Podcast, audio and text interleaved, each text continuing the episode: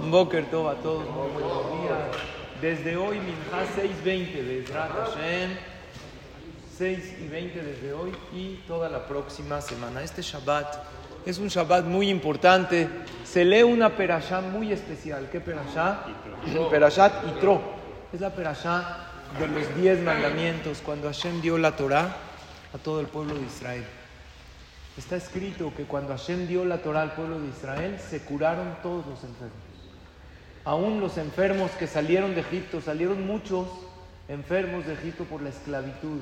Muchos estaban golpeados, muchos Yehudim estaban heridos. Y sin embargo, la Torah dice que Hashem curó a todos y así todo el pueblo de Israel estaban perfectamente sanos cuando escucharon y vieron la entrega de los diez mandamientos. Por eso en tres ocasiones en el año que se leen los diez mandamientos, ¿cuáles son las tres? Este Shabbat, en Shavuot y en Perashat Vaet Hanan. En esas tres ocasiones es muy bueno pedir para Refuah Shelema, para todo aquel que lo necesite. Este es un Shabbat especial para pedir Refuah Shelema, todo el que necesite, porque esta energía se repite. Así dice el Mishnah Berurah. Cuando se lee algo en el Sefer Torah, se repite esa misma energía. Se repite la energía de los diez mandamientos y la salud y la refuá que otorgó Dios a todo Am Israel. ¿Cuándo es bueno pedir para Shelema?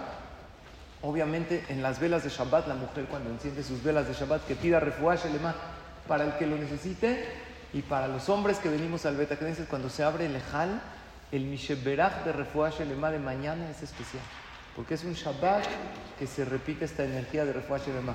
Y hay dos Teilim muy buenos de refuá Shelema para pedir salud o curación para el que lo necesite, que siempre es bueno decirlos, pero más este Shabbat, que son el Teilim 6 y el Teilim 30. Cuando David Amelech estaba enfermo, dijo estos Teilim y le pidió a Hashem que cualquier persona que sufra una enfermedad, que diga estos Teilim con Kabaná, que Hashem escuche su tefilá. Por lo tanto, que Dios mande salud a todo Am Israel y que tengamos un Shabbat hermoso de Hashem, todos en compañía de su familia y que haya verajá y besorot para todos. Shabbat shalom